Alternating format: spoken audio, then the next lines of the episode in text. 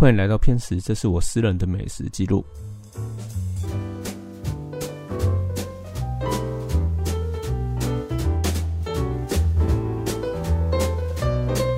大家好，我是 Mongo，今天介绍位于南京东路上的餐厅，那名字叫做往事，那打意的都叫做蒙奇呀。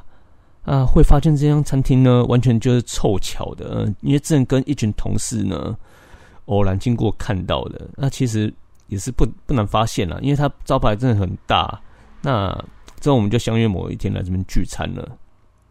那这家是一家充满怀旧风的台菜餐厅哦。那外面有那个还蛮大的匾额呢，上面就写着“紧急出口”。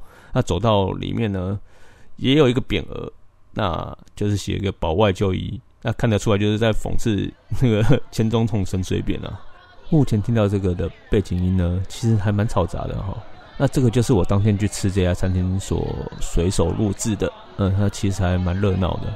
那另外里面呢也有摆设那个怀旧的那种弹珠台。如果当时没有什么人的话，我应该就稍微玩一下吧。好，然后我们是五个同事去用餐嘛。那时间上呢，是其实是它是有限制的，限制一个小时。那当当时听的是有点傻眼，那是要拼翻桌率还是什么？在那个时候稍微看一下菜单，那大家最感兴趣的，包括我在内，那大家都对这蜜桃虾球呢这道菜很感兴趣。那大家都在好奇说，到底吃起来它的口感是怎么样的？首先呢，我们点了那个红烧蛋，呃，绍兴鸡腿卷、剥皮辣椒鸡蛋跟。葱爆牛肉、蒜蓉蒸虾，那再就是大家众所习惯的那个水蜜桃虾球啊。在其中，我比较推荐的是绍兴鸡腿卷跟红烧蛋。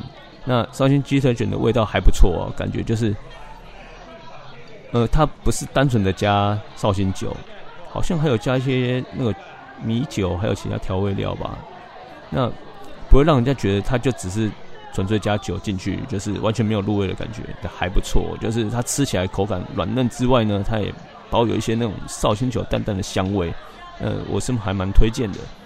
那另外红烧蛋的话，真的是很意外的好吃啊。那外皮煎的很酥脆，那切开之后有半熟的蛋汁流出，然后配合那个酱汁啊，真的是很难解释这种味道啊。那明明看起来是还蛮简单的料理耶，那这道我也是很强推的。